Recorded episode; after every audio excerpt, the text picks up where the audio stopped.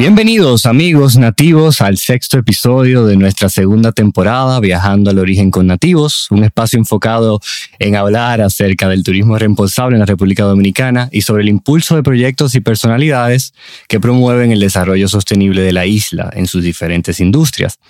Les invitamos a que nos escuchen y vean en Spotify, Apple Music y YouTube los, los, episodios de la primera temporada que estuvieron chulísimos. Una vez más, comparto espacio con mis nativos de siempre, amigos. Mitch, Yankee. Hey, ¿qué lo que, mi Aquí estamos. Nada, señores, ahora vamos, vamos a entrar en materia. Tenemos una invitada súper especial donde vamos a estar abundando sobre un tema visible un tema que ciertamente necesita sustanciarse por la información que, necesitamos eh, conocer, porque muchas veces eh, asumimos algo simple que tiene sus connotaciones y no es así. Eh, este tema nace a raíz del mes libre de plástico.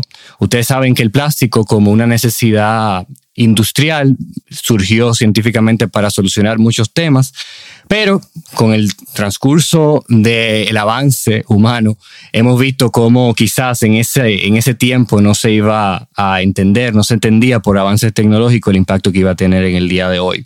Eh, para eso, en el día de hoy tenemos a nuestra invitada, Lorna Aquino, fundadora de Green Love RD, la cual se enfoca en implementar programas de reciclaje alrededor de la República Dominicana. Sin más preámbulos, le damos la bienvenida. Hola Lorna. Bienvenida Lorna. Hola, hola, gracias. Buenos días. Gracias por la invitación. Gracias, a ti por estar aquí. Exacto, y por aceptar estar presente el día de hoy. De verdad que sí. Súper felices de tenerte. Gracias. Excelente. Bueno, antes de entrar en materia y hablar un poquito de lo que es el reciclaje y de tu proyecto, pues háblanos exactamente de eso. Háblanos de ti, de quién eres, cómo inició este proyecto y bueno, la palabra es tuya. Listo, gracias. Bueno, yo soy hotelera de profesión y en uno de mis trabajos anteriores, conversando con un compañero, surgió la idea y conversando con él nos surgió la idea eh, de ver qué se hacía aquí con el cartón, porque en el país de mi amigo se estilaba que el cartón no se botaba junto con la basura normal, sino que lo dejaban aparte y se lo llevaba el cartonero.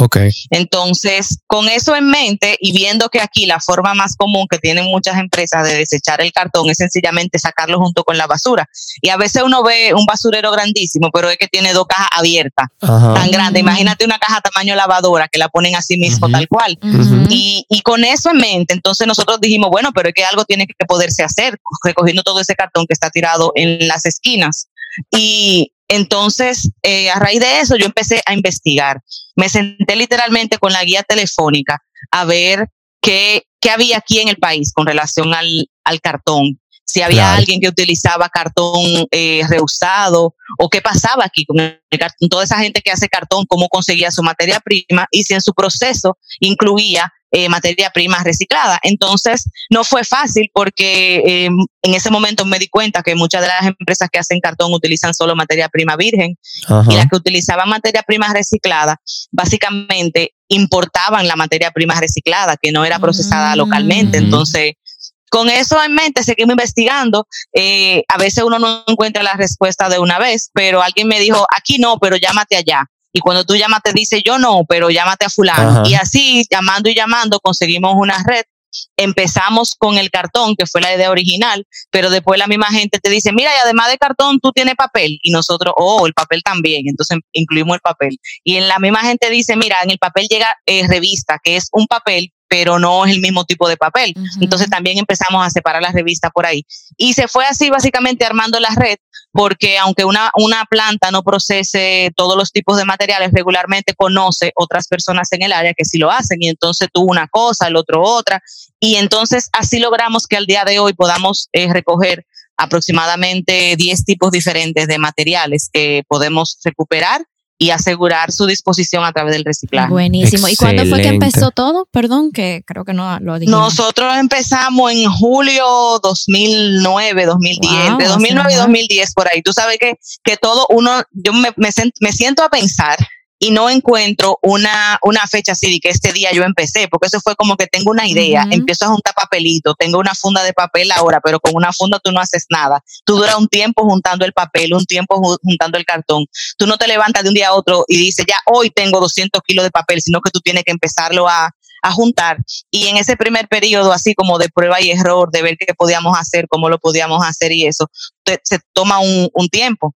Entonces, eh, básicamente así, nosotros duramos un par de meses así como que en, en, inicios para saber dónde llevarlo, quién te lo iba a recibir, dónde tú acumulas esa cantidad que necesitas llevar. Ok, buenísimo. Sí, sí, sí, es todo un cambio de cultura, o sea, de, adaptarse a esa cultura. Eh, también un poquito de joseo, como se dice coloquialmente, de ver qué empresas, empresas perdón, están dispuestas quizás a proveer esa, eso que otras empresas pudieran utilizar para hacer los productos que tienen que hacer. Entonces, bueno, joseo literalmente, que quede claro. que quede claro, que quede claro. Entonces, vamos eh, a aplatanar un poquito la palabra reciclaje. Si tú pudieras darnos una definición de qué es reciclar, así como dije aplatanadamente, ¿cómo pudiéramos definirlo? Transformar desechos en un artículo nuevo diferente. Mira, esa definición me Claro, eso es. Eso es básicamente, no hay que, no hay que darle mucha vuelta, mi gente. Eso es. En, ese orden, eh, Lorna, porque aquí ciertamente va a surgir mucho interés que a través del, tema va a haber mucha gente que va a venir a, a, a responderse preguntas de cómo iniciarse, pero sabiendo nosotros, viéndolo un poquito más internamente, ¿cuáles son las categorías y los materiales que se pueden reciclar y no? porque siempre hay como una quimera alrededor de eso y las razones por las cuales se pueden reciclar y por las que no. Tú sabes que más que yo decir de cuáles materiales se pueden reciclar y cuáles no se pueden reciclar, y te voy a explicar cuáles podemos, no, cuáles podemos nosotros en este momento recibir, y es algo sencillo. Nosotros en República Dominicana no somos los más avanzados en materia de reciclaje. Entonces, aunque un tipo de material sí se pueda reciclar, quizás nosotros aquí no tenemos la facilidad, no tenemos las herramientas, la tecnología o las plantas para poder trabajar con ese tipo de material en específico. Entonces, de más que decirte se puede reciclar o no se puede reciclar, yo trataría de, decirte cuáles nosotros podemos recuperar y cuáles no. Y la razón que nosotros utilizamos para decir cuáles sí podemos y cuáles no ponemos es básicamente esa, eh, que nosotros tengamos cómo cerrar el ciclo. Yo quisiera poder recuperarlo todo, pero hay cosas que desafortunadamente no ahora mismo porque no son atractivos, porque no hay que hacer con ellos, porque no hay un mercado para esos materiales y esa es la razón básica de la cual nosotros podamos o no podamos recibir un tipo de, material. Yo te voy a decir una cosa, hay, hay un país, no recuerdo cuál, que está reciclando o haciendo algo aprovechando los pampers usados. Oh. Pero aquí no hay cómo, ni que nos pongamos a, recuperarlo para guardarlo, para que aparezca en algún momento qué hacer con eso. Entonces, eh, eh, hay cosas que, y todos los días están surgiendo tecnología nueva, mucho más ahora que hay muchos países más eh, unidos buscando forma de qué hacer con, con los diferentes desechos. Mira, ahora hay una necesidad latente y es que eh, la pandemia nos ha cambiado el ritmo de vida y ha cambiado el tipo de desechos que se generan. Antes los guantes no se generaban, si se generaban eran todo en, en tema de hospital, que tenían ya su recuperación armada. Las mascarillas se, generaban en hospitales que tenían ya su recuperación armada. Pero esta pandemia nos ha destapado una, una ola de nuevos desechos médicos, sanitarios, biológicos, que una persona normal de su casa no tiene cómo desecharla. la única forma que nosotros los ciudadanos tenemos de botar una mascarilla es sencillamente a la basura, porque aquí no hay disposición de residuos peligrosos para los ciudadanos. Claro, claro. Yo incluso estaba, este fin de semana estaba en, el monte, eh, que muchas veces nos encontramos ahí, y veo, veo una mascarilla colgada de un árbol. Y fue como que, wow, mire este nuevo fruto. O sea, eh, como que me sorprendió porque, concho, está bien que tú la encuentres quizá en el piso, pero en un árbol colgada que parecía literalmente una fruta, que parece que el viento se la llevó ahí. Y ahora sí mismo, en cualquier lado tú encuentras una mascarilla. Eso, eso es increíble. Y es fruto de lo que tú mismo mencionas realmente. Sí, exactamente. Y no, la mascarilla vuela y el guante entonces tampoco se puede utilizar. Y unos guantes a veces que se rompen poniéndote, lo que tú hasta nuevo tiene que, tiene que desecharlos. entonces, claro. En base, a, en base a eso. Ajá. Sí, claro. Ah, no, sí, que te iba a, retomando la pregunta, ciertamente por la capacidad que tenemos como país, como cultura, están unos tipos de materiales que podemos reciclar. ¿Cuáles serían esos? Los que actualmente disponemos. Nosotros podemos recuperar papel en varias categorías, plástico en varias categorías, metales, vidrio, tetrapack, chatarra electrónica, Eh, nosotros estamos ahora haciendo un plan piloto con aceite vegetal, el aceite que utilizamos en la cocina, por ejemplo. Oh. en algún momento eh, hicimos intentos para recuperar las llantas de los automóviles eh, usados y ese es un buen ejemplo de lo que se hace en otros países, que aquí no se hace, pero que se está buscando la manera. Y las llantas, por ejemplo, la utilizan algunas cementeras eh, para quemarlas en sus hornos y aumentar el poder calorífico y de combustión pero no es algo que esté ya totalmente abierto para todo el mundo, sino que tiene todavía ciertas limitaciones y que esperamos que en algún momento ya no veamos goma tirada, sino que todas sean dispuestas de esa manera.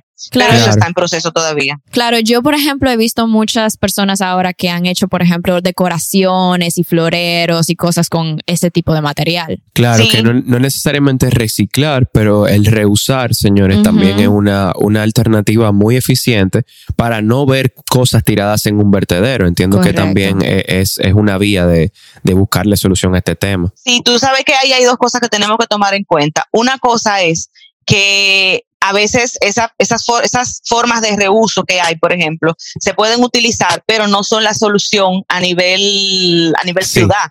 porque alguien puede hacer una, una manualidad con una llanta, pero ese misma, esa misma persona no tiene capacidad para recibirte 5.000 llantas, ni por espacio, ni por lo que vaya a hacer, etcétera, etcétera. Entonces, como bien tú lo mencionas, el reuso es parte importante. De hecho, si nosotros nos vamos al, al origen de, del tema de reciclaje, eh, hay tres componentes importantes y el reciclaje es el último. Antes de reciclar está el reducir y está el reusar. Exacto. El reciclaje es el último componente de la rueda. Entonces no vale la pena decir, estamos reciclando 10 toneladas de papel. Si primero nosotros como ciudadanos, como personas, no hicimos uso consciente de ese papel. O sea, yo estoy reciclando 10 toneladas porque usé 10 toneladas porque tenía que usarla, porque reduje, eran 20 y reduje a 10 y ahora tengo que buscar la forma de reciclar esas 10 o, o cómo fue el asunto. El primer paso que tenemos que dar siempre es el tema de reducir la cantidad, reducir la cantidad de desechos que nosotros generamos antes de eh, llevar ya a un proceso de reciclaje. Claro, claro. Uno, uno, lo ve de cerca y uno habla, ve quizá el problema desde la infraestructura, pero hay un tema crítico, Lorna, que nosotros vemos de cerca, nosotros que trabajamos con cultura y educación, y es el problema educacional en el país, de cómo sistemáticamente nosotros deberíamos internamente desde el Estado y desde, y desde un plan incluso de culturización, llevar este, esta comunicación a la industria, a la ciudadanía, pero de forma planificada, porque hemos, sabemos que es un tema sintomático, porque el mundo está respondiendo todos los días a, esto, y más el plástico, por ejemplo, que es muy visual, aunque es uno de los muchos por cientos de otros temas que afectan el medio ambiente, pero es como el más, pero es como el más visual. Entonces, deberá llegar el momento donde se, ponga sobre la mesa a la industria, a la ciudadanía y al Estado para hablar seriamente de un plan de culturización de, este, de estos temas, porque no importa que yo me duela y que yo haga, sí importa, porque cada acción individual hace el cambio, pero en escala, a como dice la ciencia que va la intensidad atmosférica, por ejemplo, y las cosas que están pasando con el mundo, ¿cuál es la solución ahora de culturalmente hablando y educacionalmente hablando? ¿Qué cosas se está hablando dentro de ese sector, ustedes que están ahí dentro, quizá también con el Estado, para poder escalar el mensaje? Bueno, hay algo muy, muy bueno y que es, reciente y es el tema de la nueva ley de residuos sólidos y coprocesamiento de República Dominicana. Eso no existía. Señores, nosotros tenemos una ley, la ley 6400, que es la ley de, de medio ambiente. Esa ley tiene 21 años. Y la ley habla, en la ley habla de que las empresas, empezando por las instituciones del gobierno, deben separar, deben separar sus residuos, disponer correctamente de los materiales y todo lo demás. Y 20 años después, es que se está hablando de que de clasificación y ahora que nosotros estamos viendo de que hay lugares que tienen contenedores clasificados. Y la ley de residuos sólidos y procesamiento que abarca todo lo que es el tema de responsabilidad extendida al consumidor, al productor, perdón, eh, de un manejo correcto de desechos, de que cada quien es responsable, no solamente eh, es el Estado, el, el Estado no es responsable de mi basura, mi basura la genero yo, que tiene que haber un plan macro para la para la gestión de esos desechos, sí, pero yo como ciudadano debo ser responsable de mis desechos. Entonces, juntamente con esa ley también recientemente salió la ley de educación ambiental, que eso es súper importante. Nosotros como país tenemos eh, problemas con el desecho de basura hace muchísimo tiempo, no es de ahora. Desde que yo tengo uso de razón, eh, hay problemas con la basura y es uno tema sociales, eh, unos temas eh, de, de, salud, que siempre se está lidiando con ese tema y que en cualquier sitio donde, donde tú ves un letrero en una pared que dice no tire basura, ahí es que tú ves la loma de basura más grande. Entonces todavía nosotros como país tenemos gente que espera que llueva para vaciar su basura en la acera y que, la, y que el agua arrastre la basura a quién sabe dónde. Y gente que tú ves que pone su basura en el baúl de su carro, una funda de basura, por descuido o intencionalmente, eh, que la pone en el baúl del carro para que cuando vayan rodando la basura caiga donde caiga y problema de otro. Entonces, es, un tema, es un tema eh, de educación que está latente, que no se va a resolver que no se va a resolver tampoco de la noche a la mañana. Entonces, ahora con la nueva ley de residuos sólidos y con la ley de educación ambiental, se va a tocar el tema ambiental transversal en toda la materia. Eso hay que dárselo a los muchachos desde chiquito y que cuando tengan en, un, al cabo de 10 o 12 años ya todos tengamos ese nuevo chip en la cabeza. Exactamente. Y la gente se molesta porque es más trabajo, porque ahora esta loca quiere venir a que yo clasifique todo, entonces debemos, es, necesario incluir y que, y así como te digo una cosa, te digo la otra, nosotros viajamos y en otro país, en el aeropuerto, desde que entramos al aeropuerto nos cambiamos el chip. Claro, vemos que, que, están los zafacones divididos, clasificados, y, y, por miedo o por lo que sea, lo hacemos bien y aquí no queremos hacerlo bien. Allá sí, allá sí, pero aquí no. Exactamente. Entonces, eh, yo, yo siempre voy muy de acuerdo con que eh, hay dos cosas eh, indispensables para poder lograr el correcto manejo de desechos, y es lo logístico con lo educativo y me ha pasado en este tiempo que yo tengo trabajando en el área, no vale la pena poner contenedores grandes de mi tamaño con el letrero que diga el, desecho que debe colocarse dentro, si no da la educación. Y no vale la pena educar a la gente si al final la gente no va a tener dónde clasificarlo correctamente. Entonces son dos cosas que deben ir de la mano. Es así. Un ejemplo que te pongo, son unos tanques azules que han colocado, casi siempre yo los he visto debajo de los puentes peatonales en la calle están puestos, son tanques y están identificados, dicen qué tipo de material, dicen hay tres tanques y hay uno para cada tipo de material, pero yo no he visto el primero, en el tiempo que ellos tienen colocado, yo no he visto el primero que esté correctamente clasificado. la gente también está como un poquito eh, negada o escéptica de lo que pueda pasar, porque también se da el caso de que te ponen los tres contenedores clasificados, alguien se toma la molestia de clasificar, pero al final el que recoge la basura viene y los recoge todos juntos. Y lo pone en el mismo lugar, exactamente. Y lo pone en el mismo sitio. Entonces a mí me duele. Al final sí, claro, y al final eso no vale de nada. Mira, el otro día estábamos de camino en carretera y había un camión eh, que estaba lleno de basura y no tenía como la tapa de arriba y lo que estaba haciendo era que se, con el aire, con el viento se estaba volando todo y se estaba cayendo ahí en la calle y era como que, ¿y entonces cuál era el sentido de eso? Ah, pero ¿Cuál era el sentido exactamente? Pero bueno, nada, seguimos. Eh, así como tú decías que al final nosotros tenemos una labor muy fuerte de educarnos nosotros mismos como ciudadanos y educar a los demás para que realmente se pueda llevar a cabo ese plan de, de las tres R, como mencionamos anteriormente, de, de reducir, reusar y reciclar. Ahora mismo, como estamos hablando contigo y estamos hablando del reciclaje específicamente, ¿qué razones tú entiendes que nosotros como humanidad eh, tenemos para poder llegar a, reciclar de, de manera efectiva y qué yo puedo implementar en mi día a día para realmente hacerlo correctamente? O sea, reciclar de manera correcta. Exacto. Bueno, mira, empezando por las razones, yo creo que, que para muestra basta un, botón.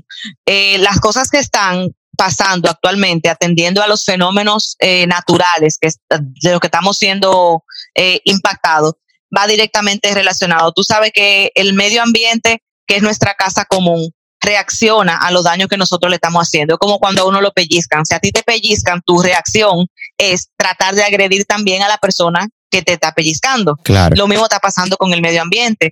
Todos esos daños que nosotros le estamos causando al medio ambiente, el reciclar es una de las cosas positivas que nosotros podemos hacer para revertir todos esos daños, porque eh, la generación de desecho es una de las mayores fuentes de, de generación de gases de efecto invernadero, eh, de contaminación en las aguas. Estamos, exterminando las especies marinas, estamos exterminando la, biodiversidad.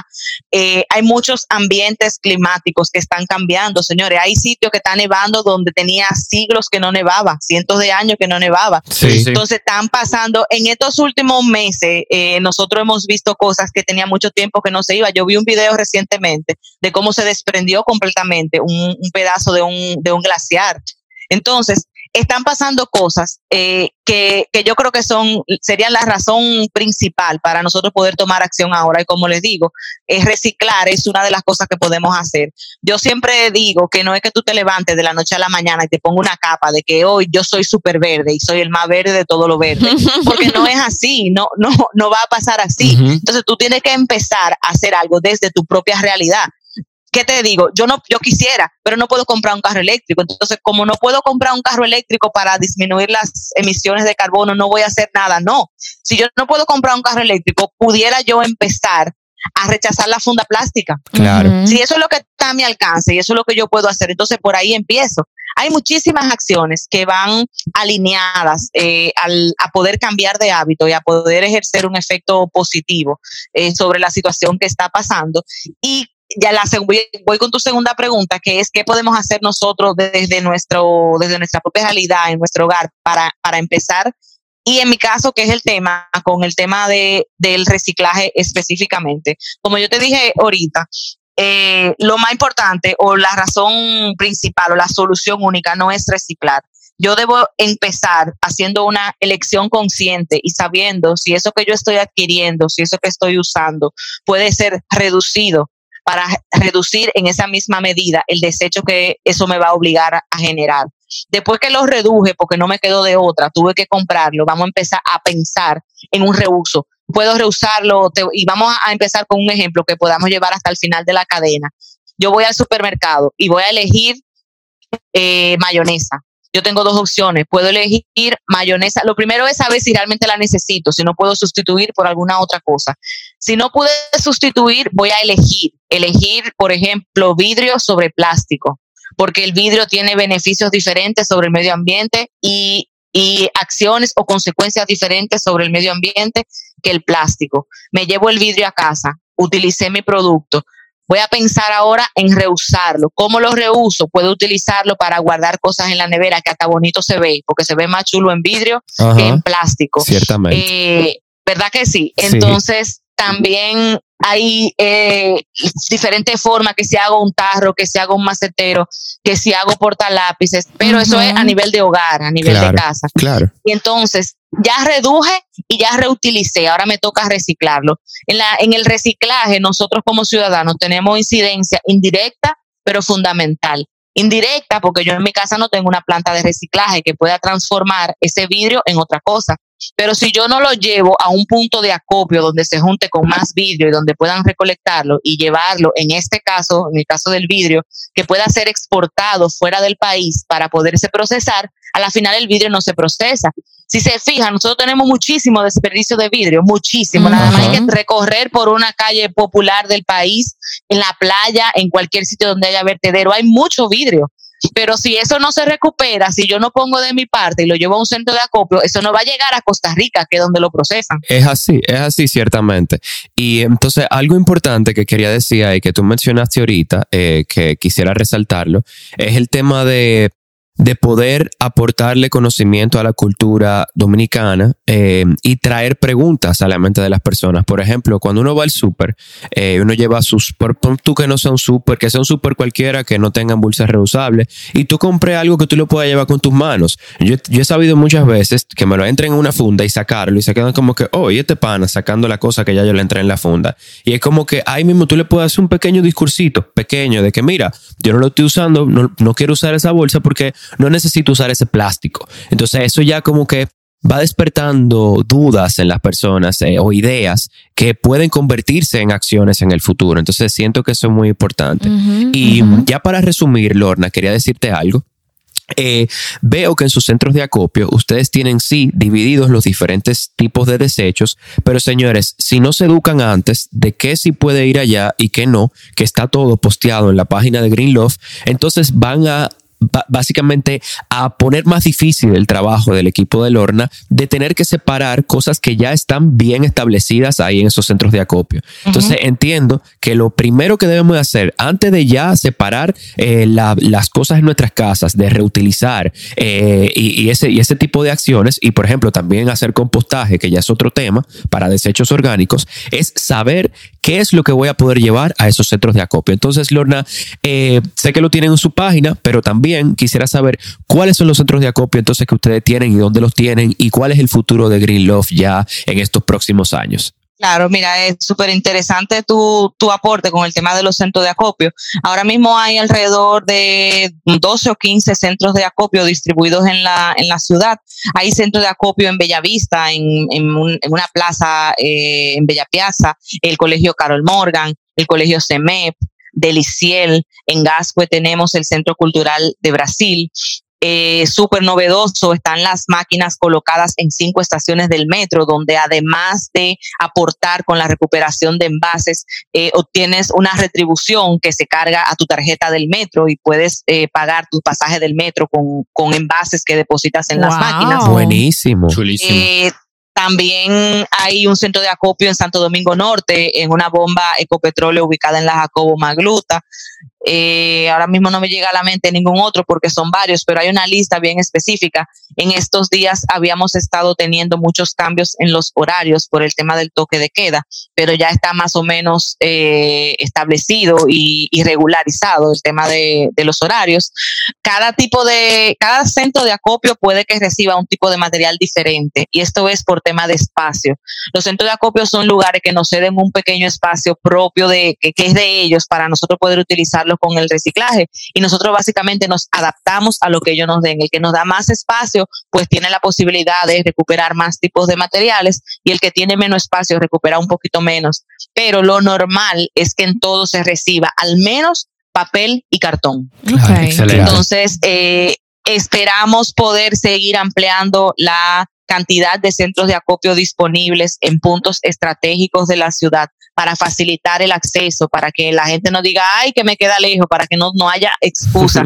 Tenemos asimismo varios servicios. Hay un servicio que si tú no tienes transporte o no tienes tiempo de ir hasta un centro de acopio, hay un servicio de reciclaje a domicilio que va hasta tu hogar por un precio módico y te recoge los reciclables también. Ah, eso con el tema de orgánico, con el tema de orgánico tenemos también una nueva propuesta y es manejarlos en cubeta de 5 galones y básicamente una propuesta que igual manera tú adquieres la primera cubeta y después solicita el servicio de recogida cuando solicita la recogida, nos llevamos la cubeta llena y te dejamos una cubeta vacía. Bien, excelente. Entonces, buenísimo eso. Nuestro futuro sigue en planes seguir haciendo alianzas. Nosotros no, no nos hemos inventado las ruedas. Hay mucha gente que hace cosas eh, interesantísimas y buenas que podemos canalizar. Eh, por ejemplo, los orgánicos lo trabajamos con una fundación que se llama Compostopía. Yo no proceso ningún tipo de material. Yo básicamente tengo aliados, un aliado que procesa el papel, un aliado que procesa el cartón, esta fundación que procesa eh, los orgánicos, eh, tenemos facilitadores que dan capacitaciones, tenemos la alianza con eh, Tetrapac, que es quien nos colabora con el tema de las máquinas que están en el metro.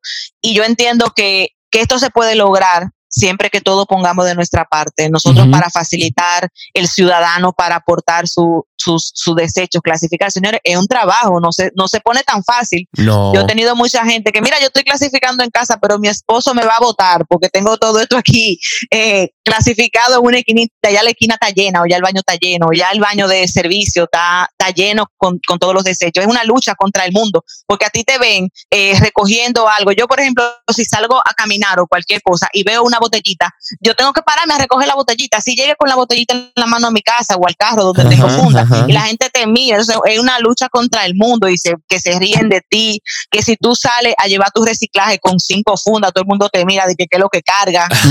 y está loca. literal, literal, es así. Entonces, eh, sin embargo, sí te puedo decir que en el punto que estábamos hace 10 años cuando yo empecé, al punto que estamos hoy, hay una diferencia. Ciertamente. Hay una diferencia. Entonces, no es imposible, quiere decir que sí se puede, quiere decir que vamos en el camino correcto. Eh, me alegra mucho el tema de la ley. Ojalá que sí, que, que lo, aquí hay, mucha, hay ley para todo. Entonces, ojalá que sí, que, que, que, la hagan cumplir y que nosotros como ciudadanos también la, la cumplamos para que realmente podamos ver un, un, cambio, un cambio, real. Un cambio real.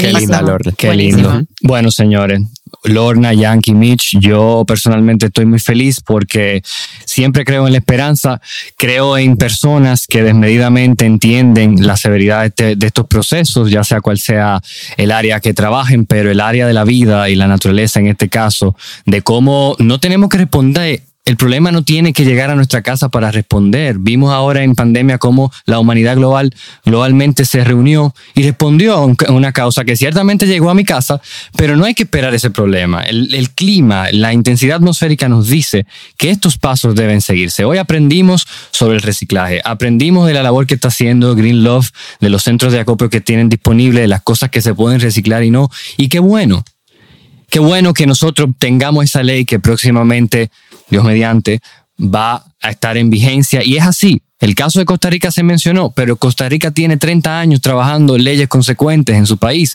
un tema cultural, de así como dijo Lorna, coger al niño cuando tiene 3, 4, 5 años ese es el objetivo. Claro que sí. El aplauso por parte del equipo. Sí, sí, gracias Lorna. Gracias, gracias muchas gracias Lorna por el, por el trabajo. Sí, sí, sí, sí. Muchísimas gracias a ustedes por la invitación. Eh, quedan mis puertas abiertas en cualquier momento. Si esto ha despertado preguntas, si reciben preguntas en la red o por cualquier vía, eh, yo estaría más que feliz de, de responderlas.